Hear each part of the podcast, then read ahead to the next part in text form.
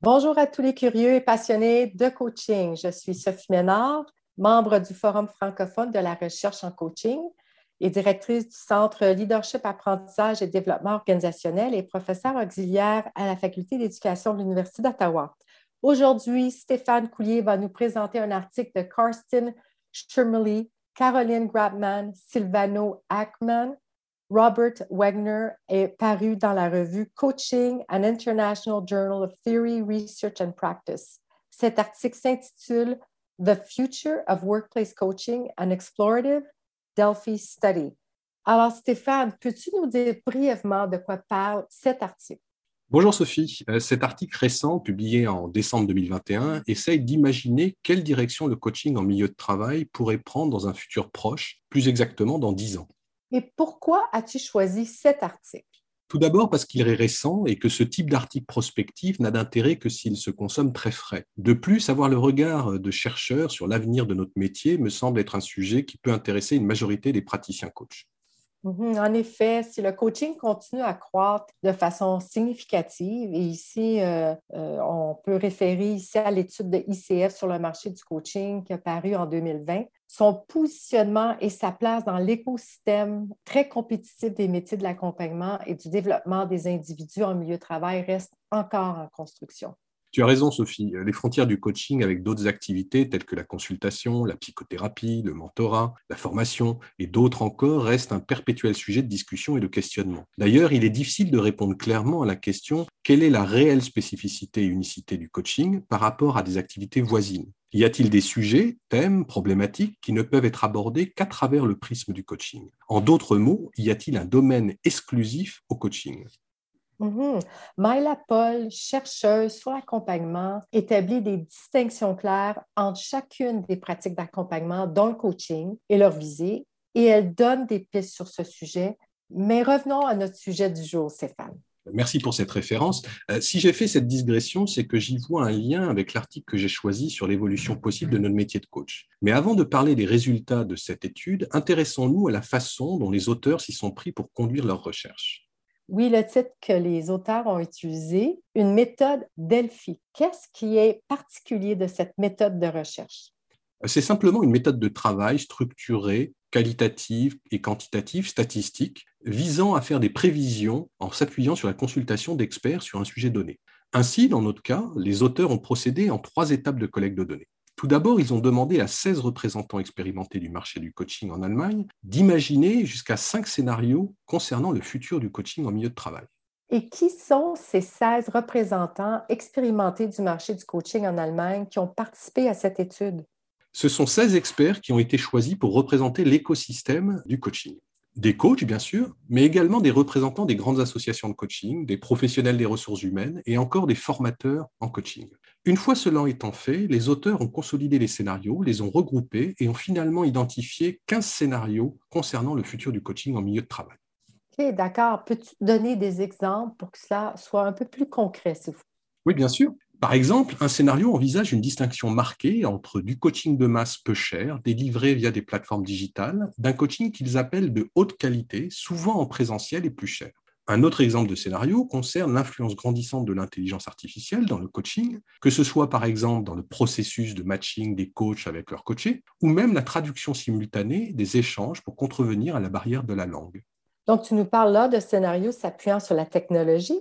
Oui, tout à fait. C'est intéressant de noter que l'impact de la technologie est présent dans 6 des 15 scénarios proposés par les auteurs. Et peux-tu nous citer d'autres scénarios non liés à la technologie? Oui, bien sûr. Euh, par exemple, le développement de parcours universitaires et de diplômes reconnus se substituant en partie au système de formation actuel des coachs. Ou encore le développement de compétences encore plus ciblées en fonction du type de coaching sur lequel le coach se spécialise. Ou enfin, dans un monde professionnel de moins en moins organisé hiérarchiquement, l'avènement du coaching reconnu comme compétence de base des leaders pour conduire des transformations. Mais Stéphane, tu me cites là des scénarios que l'on voit déjà se dessiner, tout au moins dans certains marchés ou dans certains pays. Par exemple, certains pays ont déjà des parcours universitaires en coaching et la compétence coaching est reconnue et développée dans de nombreuses organisations en ce moment. Oui, tu as raison de le noter. Les scénarios proposés s'inscrivent pour la plupart dans la continuité de tendances que l'on voit émerger aujourd'hui. Euh, c'est une prospection à assez court terme. Ta remarque me, fait me permet de faire la transition vers l'explication de ce qu'ont fait les auteurs après avoir identifié ces 15 scénarios. Je t'écoute. Donc, après avoir identifié les 15 scénarios, ils les ont distribués à 822 personnes, principalement des coachs, et leur ont posé trois questions. Tout d'abord, d'évaluer le degré de prévalence de chaque scénario en 2020, c'est-à-dire lors de l'enquête, et l'anticipation de ce que serait cette prévalence en 2030, dix ans plus tard. La troisième question étant euh, concernée en fait leur évaluation de désirabilité de chaque scénario en 2030. Donc, si je comprends bien, les auteurs voulaient demander aux participants dans quelle mesure ils pensaient que les 15 scénarios existaient déjà aujourd'hui et s'ils pensaient qu'ils existeraient en 2020 et ensuite s'ils avaient envie que ces scénarios se produisent. Exactement. OK. Et qu'est-ce qu'ils ont fait après ça? Pour assurer la qualité de leurs données, ils ont ensuite consolidé les résultats et les ont présentés à une partie du premier échantillon de 822 personnes qui avaient répondu à l'étude afin de réviser éventuellement leur évaluation initiale au regard des résultats consolidés qui leur étaient présentés. Et alors, quels sont les enseignements que les auteurs ont tirés de cette étude? Je vais te résumer les résultats de l'étude en trois thèmes. Tout d'abord, les auteurs ont fait ressortir les scénarios qui, selon les participants interrogés, allaient le plus évoluer d'ici 2030 on retrouve parmi le top 3 de ces scénarios des évolutions digitales. Tout d'abord, l'émergence du coaching aidé par l'intelligence artificielle, tel que nous en avons précédemment parlé. Ensuite, la standardisation de sujets de coaching qui seraient offerts digitalement par un mélange de programmes automatisés et d'interventions spécifiques de coachs spécialisés dans ce type de coaching virtuel. Enfin, des offres de coaching avec des avatars dans des environnements virtuels. Oh là là, ça fait rêver oui, euh, nous pouvons nous demander si nous parlons du même type d'activité que la majorité d'entre nous pratiquent aujourd'hui. C'est pour cela qu'il est intéressant de noter que si les participants à l'étude ont estimé que ces scénarios allaient émerger dans le futur proche, il faut également noter qu'ils ont aussi exprimé leur défiance par rapport à cette évolution.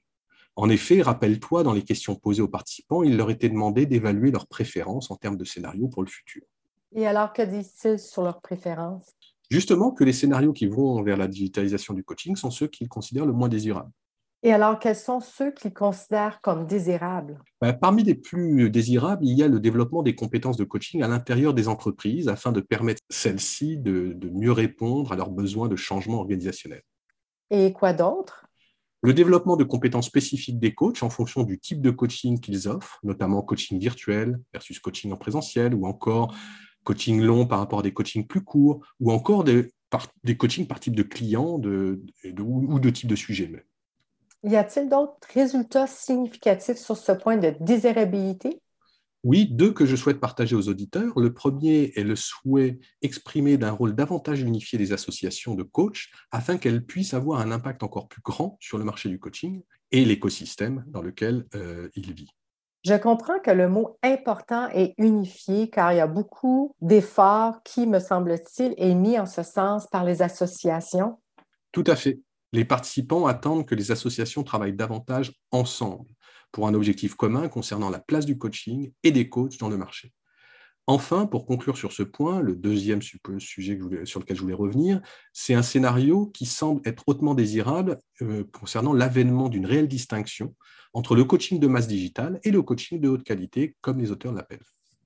Donc, il semble que les participants souhaitent une segmentation du marché plus claire. En effet, c'est ce que les résultats de cette, de cette étude laissent comprendre. D'autres résultats que tu voulais mettre en avant, Stéphane? Oui, je, voulais signaler que les résultats de l'étude varient en fonction des populations sondées, c'est-à-dire que les constats diffèrent quelque peu si l'on se place du point de vue des coachs, des représentants des ressources humaines ou encore des représentants d'associations de coachs. Mais je ne vais pas m'étendre sur ce point. Tu nous as présenté rapidement des résultats bruts de l'étude, mais qu'ont fait les auteurs avec toutes ces données? En fait, les auteurs ont regroupé les 15 scénarios en trois grands thèmes d'évolution du coaching pour les prochaines années. Le premier thème regroupe les évolutions concernant la digitalisation du coaching, comme on en a parlé précédemment. Le deuxième thème, la professionnalisation des coachs et leur spécialisation. Et enfin, le troisième thème concerne l'expansion du coaching dans les organisations. Fort intéressant. Tu peux nous en dire un peu plus? Bien sûr. Euh, concernant la digitalisation du coaching, nous en avons un peu parlé précédemment, mais il faut préciser que les auteurs anticipent l'émergence de plateformes de coaching qui vont s'imposer comme des intermédiaires entre les coachs et les organisations, ce qui, pour eux, implique un risque de dépendance économique des coachs vis-à-vis de ces plateformes. De plus, ils soulignent les enjeux de confidentialité inhérents à la collecte de données qui pourraient découler du développement de ce type de coaching. Ainsi, Si les auteurs soulignent que ce type de coaching n'est pas désiré par les coachs, d'autant plus que l'âge moyen des personnes sondées dans l'étude est de plus de 50 ans, il fera partie de l'écosystème dans lequel ils devront évoluer. Les auteurs concluent donc, comme une possible évolution du marché, une plus grande distinction dans le futur entre coaching de masse digitale et coaching de haute qualité, euh, plutôt en présentiel et adapté à chaque client, comme nous en avons parlé euh, précédemment. C'est intéressant. Et concernant le deuxième thème, les auteurs anticipent la professionnalisation des coachs en fonction des sujets de coaching, mais également des modalités de coaching. Par exemple, coaching à distance versus coaching présentiel, ou encore coaching d'équipe, de groupe, spot coaching, voire même des spécialisations par secteur d'activité ou par environnement business. Euh, c'est déjà le cas pour beaucoup de coachs qui choisissent un créneau. Oui, tout à fait, tu as raison, mais euh, pour certains déjà seulement. Et en plus, les auteurs prévoient que cette spécialisation sera plus marquée et s'accompagnera de formations spécifiques. Ils notent également que les participants à l'étude espèrent que les frontières entre coaching et consultation vont se réduire. Vaste sujet et sûrement sujet à polémique car c'est un vieux débat. Nous n'avons qu'à penser aux travaux d'Edgar Schein sur le processus consultation euh, ou sur les travaux de Sean sur le praticien réflectif pour mesurer la porosité entre consultation et certaines approches de coaching. Oui, tout à fait. Prenons l'exemple du, du, coaching exécutif. Beaucoup d'entreprises, lorsqu'elles cherchent un coach exécutif, valorisent une expérience d'exécutif du coach. Bien sûr, cette expérience est recherchée pour s'assurer que le coach va comprendre dans quel environnement son client évolue, pour être en empathie avec ce qu'il vit. Mais souvent, cette expérience est recherchée pour que le coach puisse également, de façon plus ou moins explicite, jouer un rôle de conseil ou de mentor auprès de son client lorsque celui-ci en exprime le besoin. C'est un bon point en effet et sûrement l'objet de nombreux débats entre différentes visions de ce qu'est le coaching. En effet, pour conclure, quelques mots concernant le troisième thème identifié par les auteurs. Ce thème concerne le développement du coaching dans les organisations pour accompagner des structures de moins en moins hiérarchiques et la nécessité d'une agilité organisationnelle de plus en plus grande. Le coaching devient alors un moyen clé d'accompagner les leaders dans des environnements de plus en plus complexes, volatiles, incertains et ambigus. Merci Stéphane pour cette excellente synthèse qui est vraiment très intéressante. Y a-t-il d'autres points sur lesquels tu souhaites attirer notre attention? Oui, rapidement, quelques points qui me semblent intéressants. Tout d'abord, les auteurs soulignent le fait que le marché du coaching reste hautement fragmenté. Ils citent à titre d'exemple qu'en 20 ans, le marché des formations en coaching est passé de 42 fournisseurs de formation à 420 pour les seules formations délivrées en allemand. Et la progression est également importante en termes d'associations de coachs, 20 en Allemagne, sans compter le nombre de coachs sur le marché qui ne cesse de croître. Finalement, Stéphane, quelle conclusion tu tires de cette étude? Je dirais que si l'étude fait l'objet de certaines limites du fait de la période durant laquelle elle a été conduite et le fait qu'elle s'est focalisée sur le marché allemand, elle n'en demeure pas moins, selon moi, intéressante à plusieurs égards. Limites liées à la période de l'étude, tu peux nous en dire un peu plus? Oui, euh, les personnes ont été interrogées au début de l'année 2020, en plein démarrage de la pandémie de Covid, euh, forcément, ce qui s'est passé depuis a et va avoir des conséquences sur l'évolution du coaching et notamment sa digitalisation. Je pense en effet qu'une analyse prospective de ce type est fortement dépendante du moment et du contexte dans lequel elle est conduite. Les conséquences de la Covid sur le marché du travail et les organisations restent devant nous et la façon dont cela va impacter la place du coaching pourrait en être modifiée. Merci Stéphane, je comprends mieux. Malgré ces limites, cet article nous invite à nous poser une question qui ne fait pas partie de nos préoccupations quotidiennes, mais qui me semble nécessaire pour mieux anticiper l'évolution du coaching et peut-être mieux s'y préparer. J'ai donc envie de proposer à nos auditeurs, dans une démarche réflexive, de se poser cette question. Comment voit-il l'évolution du coaching dans une dizaine d'années et quel impact cela pourrait avoir sur la façon dont ils pourraient exercer leur activité dans le futur et comment ils pourraient s'y préparer? En effet, c'est une très belle question qui pourrait nourrir une très belle réflexion prospective. Merci encore, Stéphane, pour ce partage qui, j'en suis persuadée, aura permis à nos auditeurs de prendre le temps de faire un pas de côté pour réfléchir à notre activité de coach et son futur. Merci d'avoir suivi cette émission, en espérant qu'elle vous aura plu. Si vous l'avez aimée, abonnez-vous et mettez 5 étoiles ou un like sur YouTube. N'hésitez pas également à nous laisser vos questions, idées et commentaires nous nous ferons un plaisir de vous répondre. Au nom de toute l'équipe du Forum francophone de la recherche en coaching, à bientôt pour continuer à briser les barrières entre la recherche en coaching et la pratique du métier de coach.